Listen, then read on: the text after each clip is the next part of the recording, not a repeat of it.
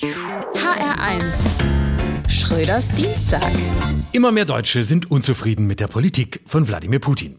Viele Aktionen Putins wirken schlecht gemeint, aber auch schlecht gemacht. Schon fragt man sich, ob die Explosionen von Nord Stream 1 und 2 wirklich das Werk des russischen Militärs gewesen sein können oder ob da nicht jemand genauso stümperhaft zerstörerisch mit Gaspipelines umgegangen ist wie mit der Ukraine. Denn wenn da die gleichen Profis an den Pipelines arbeiten, die auch Heizungen, Waschmaschinen und andere technische Geräte aus der Ukraine abtransportieren, dann gute Nacht fürs russische Reich.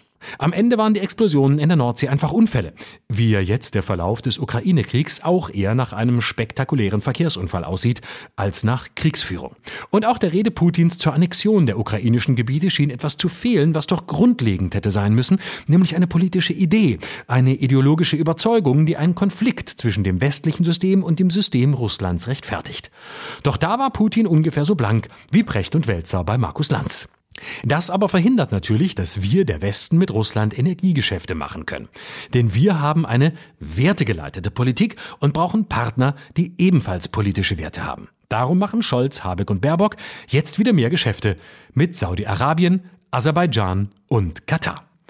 Da kann Putin dem Westen noch so oft Satanismus nachsagen. Erstens ist Gender nicht unbedingt Satanismus, auch wenn da einige Stammtische erstaunlich nah an Putins Argumentation sind.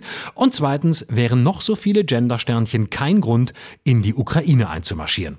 Die verwenden ja noch nicht mal deutsche Gendersternchen. Und dass der Westen seine Technologie nutzt, um seine Vormachtstellung auszunutzen, da kann man nur sagen, Russen waren mal die Ersten im All. Jetzt sind sie die Letzten, die nur ihre Bodenschätze abbauen. Vielleicht muss man sich nicht wundern, dass man dann auch politisch abbaut und die besten russischen Köpfe ins Ausland abhauen. Sergey Brin etwa, Mitbegründer von Google. Jetzt gehen auch noch die nicht ganz so guten Russen nicht ganz so freiwillig ins Ausland.